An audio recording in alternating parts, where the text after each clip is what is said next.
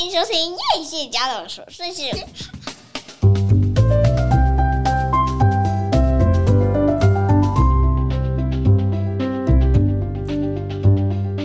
欢迎收听叶谢家的琐碎事，我是小蜜娜，我是夸咪。为什么这么烦？跟你一样啊，要拉个尾音啊，夸咪。时间很快来到十二月，今天已经是十二月二号，很快哦，今年过得超级快的，而且今天开始呢，已经可以不用戴口罩在外面。你有拿下你的口罩吗？走路的时候？没有，因为我看没有人拿下来，没有人拿下来哦。我，我今天在公园已经拿下我的口罩了，我觉得其实还蛮好的。嗯，现在已经是一个自然的状况了。我现在在公司都会看。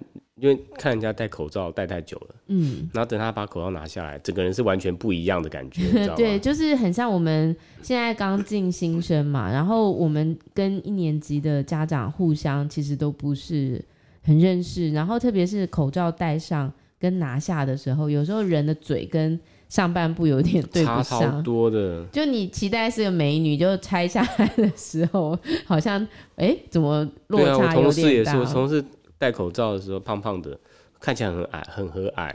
嗯，拆下口罩，哇，凶变成那个什么凶神恶煞的感觉。对吧？新同事是不是之前都没见过他？三年前都没有见过他。最近刚进来，最近刚进来。哦，真的啊，嗯、哇，怎么差这么多？今天还有一个朋友跟我说，好像没有看过你老公拿下口罩的样子。我说你不要太期待。我说我老公不是以长相取胜，对啊，他是以幽默感取胜。我们是以才艺取胜。杂耍啊，哦，是不是？哪一个啊？讲话这么没礼貌？啊，好有礼貌哦，他他会听节目，怎么随便讲人家没礼貌？你最没礼貌啊？是谁？我不能告诉你。我们一开场本来想要闲聊一下，但因为我小孩在现场，所以先不要闲聊好，等下再来闲聊。其实这个礼拜发生了一些事情，我想大家都已经听到，不要再听了。就是这个上礼拜的这个乌鲁木齐的大火所引发的整个呃中国社会的白纸革命哦，其实我觉得还没有到革命啦，它就只是一个运动。嗯、那要酿成革命，我想还有很大的一段时间。对啊，而且这个可能星星之火快要被熄灭了。我发现这个当中吼有一个很重要的东西，就是利益啦，就是这个东西到底是为了什么而争取的？就像我想，如果今天习近平马上说好，那我们就解封，大家都自由的活动，已经不用再封控，也不用再做这个什么什么筛检，他们叫什么抗原哦，还是叫什么？那是不是核酸啊？核酸对，核酸检测，嗯、是不是这个就马上就会鸟鸟鸟兽散了？对啊，我觉得是啊，一定是啊，因为他现在那个他的他的权利已经巩固了嘛。你知道，我发现啊，就是人啊，真的要，因为我这礼拜刚好去访问了一个老师，然后他们在讲的是一个很理想的社会状况，于是就提到了很多历史。其实现在的历史其实一直在重演嘛。那在重演的过程当中，你会发现说很多东西其实是也是积累的。可能在三百多年前，在法国，他们也没有想象过有一天，嗯，人民是可以自由平等的投票的。因为老师那时候就说，虽然在国外比我们早有投票有选举，但其实他还是把握在少数的贵族手上。人民真的要达到平等。他是经历了非常非常非常多次的革命，然后真的是人们对自由有一种向往。还有啊，我发现就是你真的要能够为了一个大的、更大的利益，可以不顾自己，你才有办法去成就真正的所谓的革命。如果我们的行动还是出于自己，为了自己的那个利益。我觉得那个行动失败告终的还是居多，因为他毕竟立基点太薄弱了。嗯。所以我在跟老师对谈的过程当中，就觉得，我觉得我好像那个好像感受非常的强烈，因为我记得我以前小时候啊，看那个八百壮士，有没有？谢晋元团长。对，就是看那种。还有像那个孤军，你知道吗？就是台北的那种，我都会一直泪流满面，就是看得很激昂。然后还有像你知道刀马旦，嗯，就是林青霞，还有叶倩文，很年轻的时候主演的一个电影，他是在讲那个民国初年，然后他们要推翻满清。要建立真正的民国，我觉得我好像好多事，累世都是这种革命分子，哎，就是是会为了人权，然后为为了，真的就是会为了，嗯，不是为了自己，然后很想要做到，呃，提升整个人民的福祉权利的。我觉得我的内心好像在累世的轮回都是一个这样的。所以我就说，我以前一定是秋瑾，你知道吗？就是那种秋风秋雨。哎、欸，不是有一个 送国旗的，那是杨惠敏。杨惠敏是不是？那是杨惠敏。那跟四百壮士有八百壮士有啊，就是那个四行仓库嘛、嗯，他们不是死守四行仓库、嗯，然后他就要去给他送国旗这样子。而且听说他好像前几年才过世，是不是？哎、欸，我忘记了，但我好像有印象有这个新闻、嗯。对，于是呃。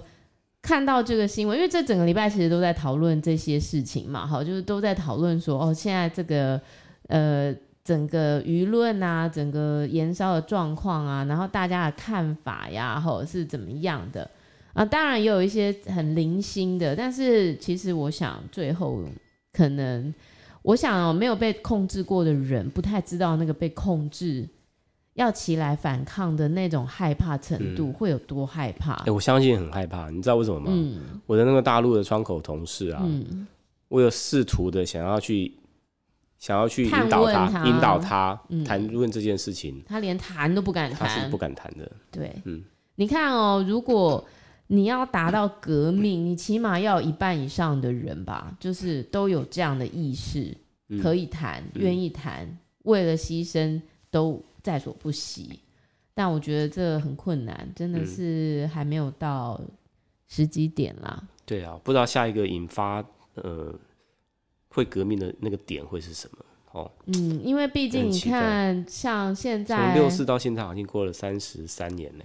我十二岁那年是六四嘛、嗯，然后我现在四十四岁嘛，所以应该是三十二年啦、嗯，所以。我在六四的那一年，我都印象很深刻，就是放学回家就坐在电视机前面，死守着电视，然后看最新的状况。我那时候也是哭惨了，就是没有，最后还是没有。你是说那个坦克车前面那个人，不知道现在还活着吗？当然不是只有他。我发现哦，呃，今天我们要来跟大家分享一个很不错的电影。不过在分享电影之前，我真的很想把你的糗事 抖出来。最好不要，不管我一定要。我觉得不要。你知道，人到了一定的年纪，我发现啊，你做的事情啊，要符合意义。这意义不一定是什么了不起的意义，但是一定要，嗯，不要不要妄为，好，就是不要人到中年，然后还妄为的去做一些事情。你说的是去阿里山爬山吗？就昨天呢，某人我其实很能理解啦，因为其实通常在过去这么段这么一段时间里面，比较常喝挂的是我，嗯，但因为我喝挂是很就睡觉，我其实没有什么其他的，我就是就睡觉，而且我比较少会在外面喝挂，唯一那一次就黄小丽回来那一次。在喝超挂，直接就在人家家睡了一个下午，然后起来这样。但是那是因为朋友相聚啊，很开心，对不对？就是不小心就多喝了，这样气气氛太嗨。嗯，对。但是。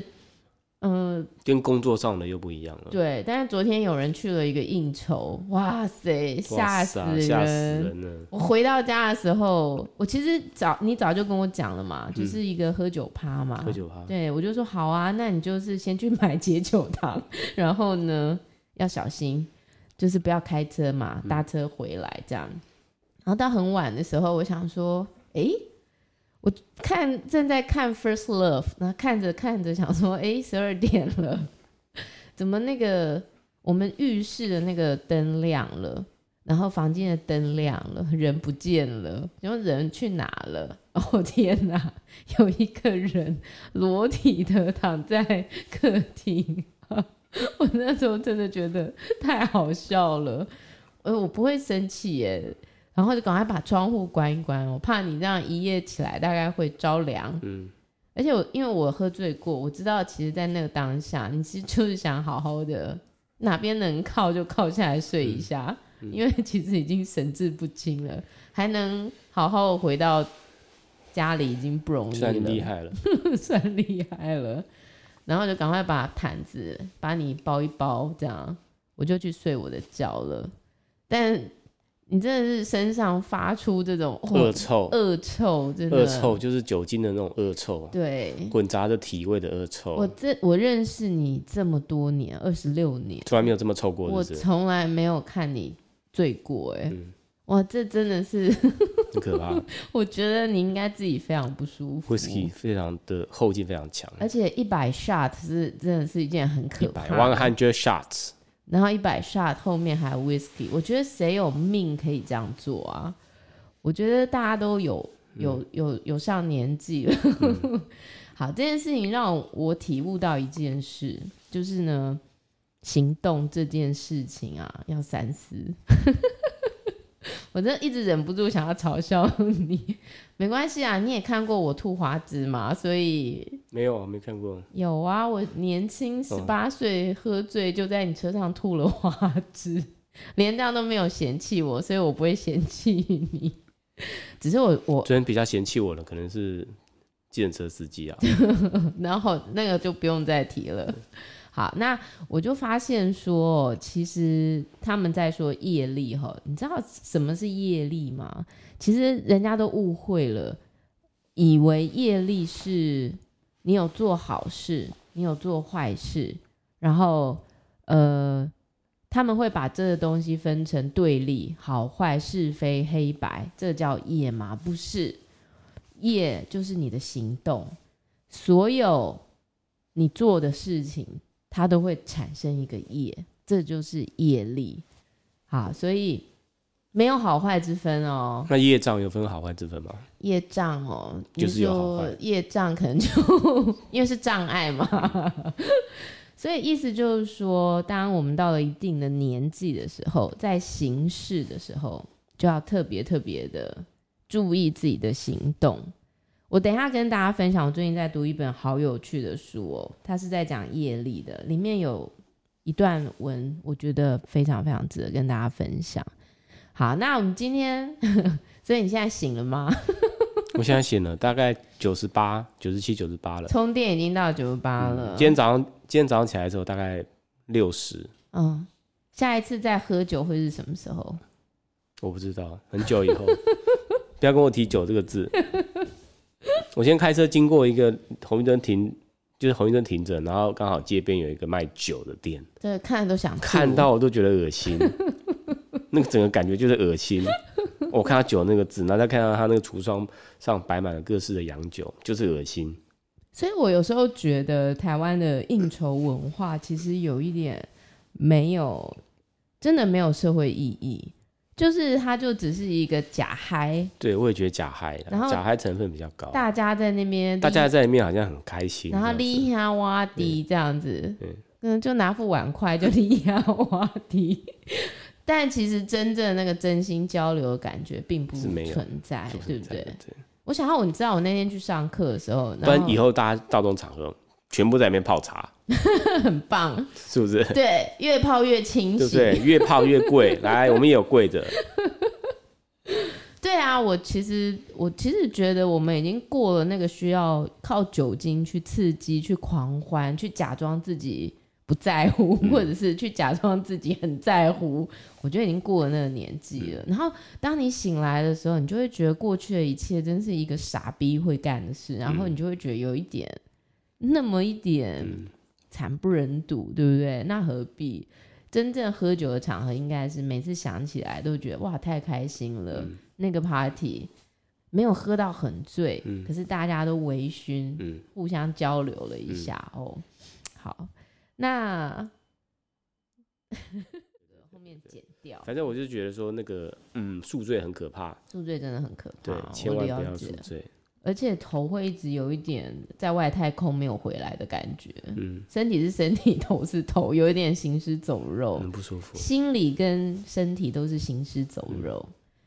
嗯、呃，我今天看了一个很不行尸走肉的电影，我想要推荐给大家，在 Netflix 上面呢有一个，它是真人真事改编去拍的，叫做呃《涌出新生》。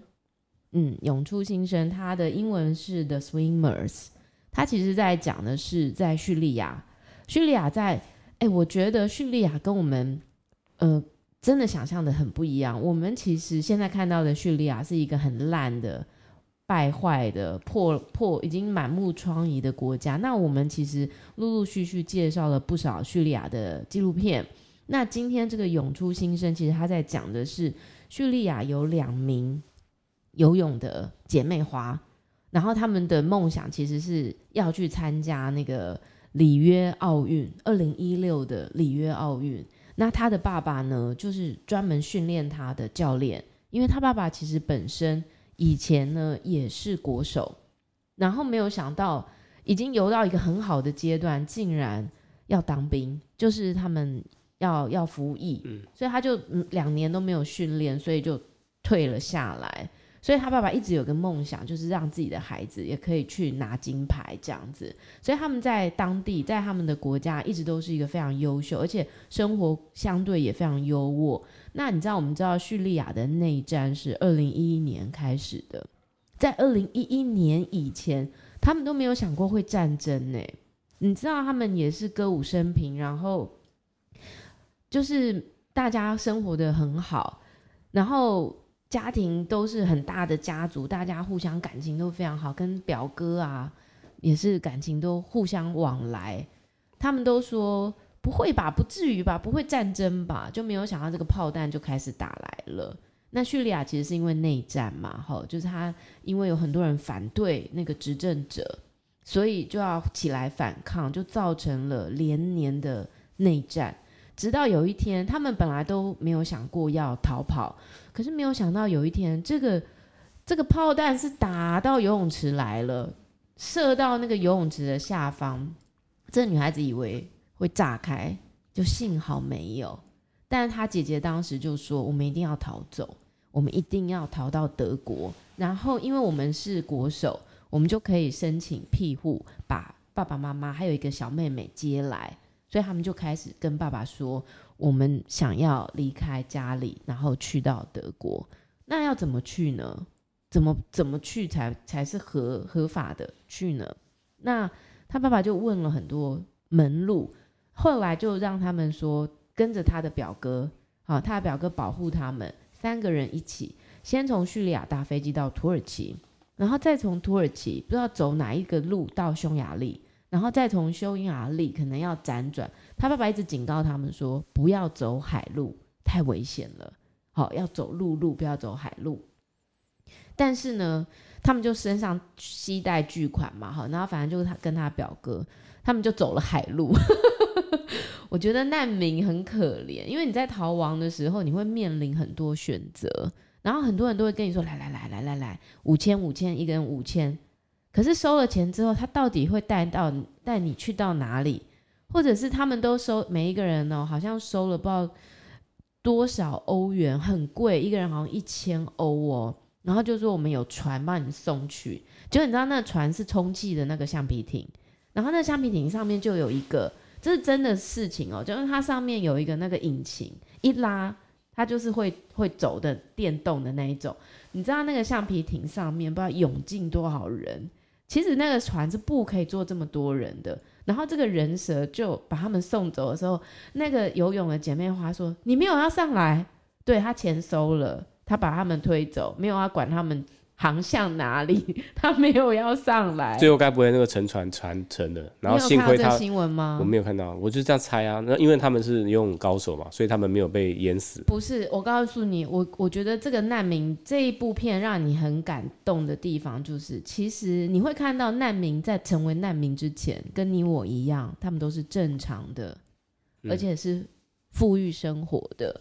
或者是没有那么富裕，但是起码生活没有那么悲惨的。嗯那难民会互相体谅、互相理解。他这个船推出去没多久，引擎就坏了，然后船就开始进水，那个橡皮艇进水，然后那上面都还有那个非洲的人抱着小婴儿。然后这个姐妹花就觉得说，谁会游泳？就是我会游泳，我先下去，因为我们船上不能够有同时这么多人。那会游泳的先走，走他就绑了一条绳子，就。就是绑在这个船，然后他姐姐也，他不是已经在海大海里面了吗？他会游泳，他就怎么样？不是不是，就是他们是三个人就跳下海，把这艘橡皮艇一边游一边往前推。哎、欸，这很厉害吧？不是在大海里面呢，他他能游多远啊？他就穿着救生衣啊，哦，他就真的就是横渡希腊海耶，太强了吧？他真的是横渡了希腊海，然后让这些难民。跟他自己本身平安上岸，上到一个岛，很厉害耶，真的很厉害耶！这样的人不能参加奥运，怎么样可以参加奥运？而且他好有大爱，就是我们要救大家，我们大家都是同一条船上的人，我们要活下来，我们要一起想办法活下来。我觉得那个情谊很感人呐、没有像我们想象中，就是大家说我先我先你把你丢进去海里面没有。那其实他们到上岸辗转到德国，经历了非常非常多的困难，很你真的很难想象啦。我觉得那个难民他们要逃难，然后这个人又跟你讲说，来来来，我有一个卡车，我这个司机每一天呢都会越过边境到德国，然后就用货柜要载你，然后全部人就挤在那个货柜里面，太可怕了，货柜对。你都不知道打开会不会都是死的，对不对？对啊，都闷死在里面。甚至是有些人就把他们载到边境，然后就把他们放生。那他们又不能过边境，因为有警察有什么的。反正他们就经历了非常多非常多很辛苦的事情，然后最后抵达德国。然后在德国，他们其实又遭遇到了不一样的事情。嗯，我觉得这部片。很感人，然后最后这个女生她其实原本一直想要代表叙利亚队去参加里约奥运，可是不可能啊！她已经，她现在就是只来不及，来不及，她的成绩已经来不及再追上去可以参加奥运了，所以他们就说他们有一个难民队，然后她就会觉得说，我是因为要很厉害，所以我要去参加奥运，难民队是因为他们同情你。所以让你来参加奥运，这两者的差差别其实很大。但是他最后决定，因为他在德国遇到一个很好的教练，然后这个教练叫 Sven 吧，他就帮忙他很多地方，然后让他从难民营出来，可以去住在宿舍，然后去训训练，然后最后他还有参加二零二零的那个东京奥运。嗯。然后他姐姐后来因为。呃，游泳已经没有那么专长，他没有受到这么多的想要这么多的训练，所以他姐姐就回到他们当时的那个岛，叫什么岛我有点忘了，希腊那边的岛，他想要去做帮助这些难民的人，嗯，但没有想到后来竟然被二零一八年被当局指控说他是人蛇，可能他就是负责要把这些难民救救上来或怎么样。最后，他面临这个指控，如果成真的话，他要被判二十年呢。然后，他们的爸爸妈妈跟那个孩呃跟他的妹妹，最后不是依照合法的管道到了欧洲，因为光是等文件要等好多年，嗯，所以他们最后好像也是游泳游过去。我不晓得那个过程，我觉得真的好心酸，你就会发现。这部片其实要让你知道说，说你知道叙利亚从二零一一年到现在二零二二年，总共有五百七十万的难民，很多诶。然后你知道整个全球现在的难民有三千多万，可能还没有算今年乌克兰打仗成了难民的乌克兰人呢。嗯，我每次看到这个东西，我都会一直不断的去想，我们可以做什么。就是真的会不断不断的去想，我们可以做什么是可以帮助他们的。把难民引到台湾来，补充那些东南亚劳工。哎、欸，可是你知道，我们我们都不应该这样看难民哎。你知道，这难民里面其实很多人是学工程的，很优秀了。有些人是医生，有些人是，有些人就像是国手，有些人他们其实都有一技之长。可是好像难民到了别的国家就是一个奴隶，又来了。人是平等的嘛？我们可以用平等的眼光去看待他们吗？我觉得看了这部片的时候，真的值得大家好好的想一想，我们是怎么去看待那些跟我们不一样的人？我们有没有给他们平等的对待？嗯，这部片我觉得其实蛮精彩的。不过当然中间有一些难免会有一些你会觉得现在拍这个是是什么意思 的部分，但是大部分的状况下，我觉得非常好看，因为叙利亚的歌很好听。叙利亚的歌唱起来有一点印度的灵魂的感觉，然后他们那种阿拉伯国家就是不知道为什么，就是有一种很特殊的韵律的美。我觉得来演饰演他们姐妹的人也找得非常好，嗯，而且叙利亚人英文好好哦。他们好像也有受英文教育，哎，他们那个英文都讲得很好，哎，怎么可能？是因为因为拍片的关系吧？没有没有，不是。我记得当时我在做叙利亚纪录片的时候，我就好像有查到，其实他们以前受的教育都是很好的教育，哎，我是后来因为这个内战才会变成这样，嗯、民不聊生，真的很可惜啊，很可怜。那我最近还在看一个，我想大家应该看 Netflix 应该都已经知道一个红。爆的片，日剧《初恋》（First Love） 有没有？宇多田光的歌会不会唱？那那那那那那那那那那那那，对不对？嗯，他其实呢是这个《情书》这个导演，《情书》的导演是不是岩井俊二？欸，《情书》我觉得没有拍很好。没有没有，这个导演的女弟子哦啊，他拍了一个这个《情书》，他的构想其实是来自于宇多田光的这首歌。然后当然描述的就是一对在高中的时候相恋的情侣恋人，后来因故分开，没有想到多年后再重遇，但是一个已经有了小孩，一个已经有了未婚妻啊。这个有了小孩的后来是离婚啦，嗯，好，那有了未婚妻这个也交往非常多年，那究竟他们要怎么去面对重逢后的选择？好。哎，其实这个故事我原本很担心呐、啊，日剧有没有很容易令人令人那个枯燥枯燥，然后等太久出戏，出戏不耐烦，然后就把它转掉了。但是不会，哎，我们都忘了那个日剧酝酿的威力，其实也还不错，真的、哦。而且我觉得导演的拍摄手法我相当喜欢，我觉得他的节奏其实不慢，其实蛮快的，而且音乐非常好听。然后他在拍那个男女生在很年轻的时候互相遇到的那个，他这个是发生在哪一个城市的故事？日本的呃，日本的札幌哦，哦，好像我看到是是是札幌那边。札幌不是？哎，是北海道。北海道，对、嗯、我那时候看到是。那我本来以为我应该一集会看不完，但是没有想到蛮好看的。嗯、我看到第三集。嗯然后我朋友已经在重看了，嗯、听说看了爆哭。哎呦！因为你知道人有你哪个朋友这么脆弱？我没办法跟你讲。你知道人有很多种不同的初恋啦，那每个人对初恋都会有不同的放不下。嗯，有些是懊悔嘛，那有一些是常常会带着如果当时怎么样哈。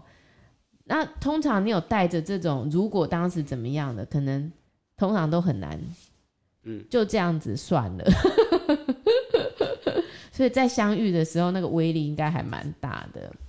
嗯，我觉得等你看完这部片，我们来讨论啦。只有九集啊，我觉得其实不难，嗯、不难看了，应该很快可以看。嗯、而且，我觉得他把东西拍的非常现实，就是说我们都会以为多年再不见，再见到这个人，应该已经是企业家哦，或者是应该已经是……不过在日本社会不太容易啦。对，还是一样，就是一个一个企业里面的小员工，并没有。他们在重逢的时候，一个在做保全，然后一个是女生是计程车司机，你就会觉得哇，这个这个也太现实了。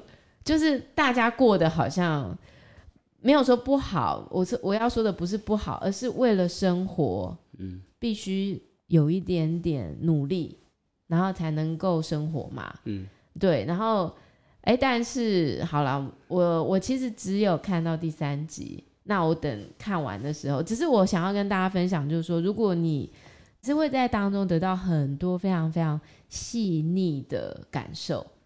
我不能说大家都会感动啦，哈，因为可能有些人没有初恋啊，就直接恋就结婚了，就不算初恋，所以我觉得还是蛮推荐大家可以看一下的。好，好啊，今天这坐在对面无所事事的人，我来跟你分享一个关于业业业力的业，好不好？不是你的业。他说。大多数的人只有在事关个人的时候才会去做，他们会想这是世界上最重要的事，或者是上帝挑选了我来做这事。他们总是在寻找自己的人生使命，却没有意识到自己的业就是这么造出来的。上帝没有任命任何人，而是人们自己制造了一种妄自尊大的错觉，声称自己做的事是上天授意的。如果他们学会全身心投入到对自己不具任何意义的事情，就会发现自己的业很快不纠缠了。他说：“无论你是透过觉知或是舍离来处理自己的业，关键是让自己沉浸旅旅程中，而不对目的地感到焦虑。”所以呢，他就说。你只要观察自己，你就会发现，无论何时，只要你做事没有任何期待时，你对生命的体验在品质上就不同于有所期待的行为。一个很好的例子，当你在玩自己很喜欢的一个游戏时，你会一头栽进游戏中，充满热情和投入。你玩游戏当然是想赢，但是就算输了，你也不会崩溃，这是因为你享受这个过程，所以你愿意再玩。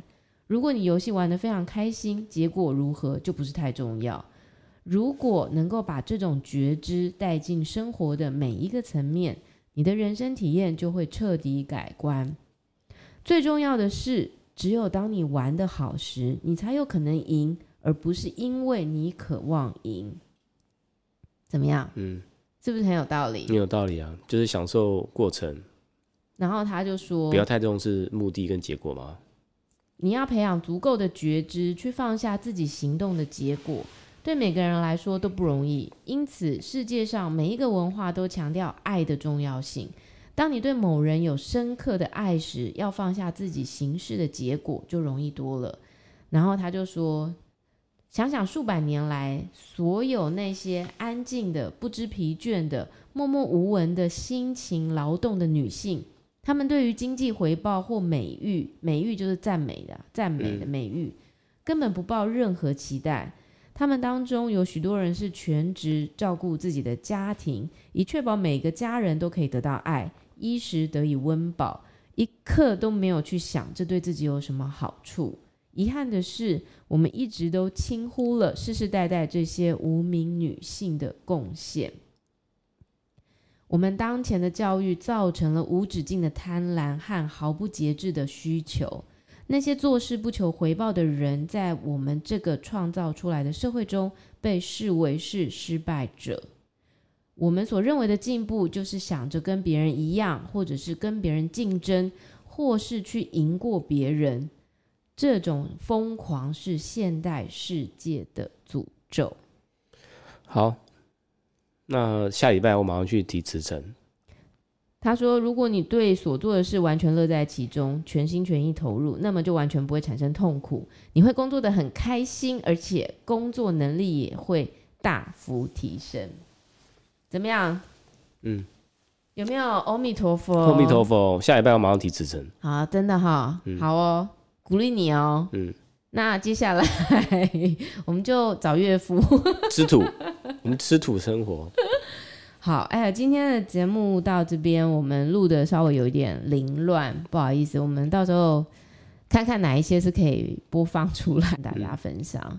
好，谢谢你的收听，我们下次再见，拜拜。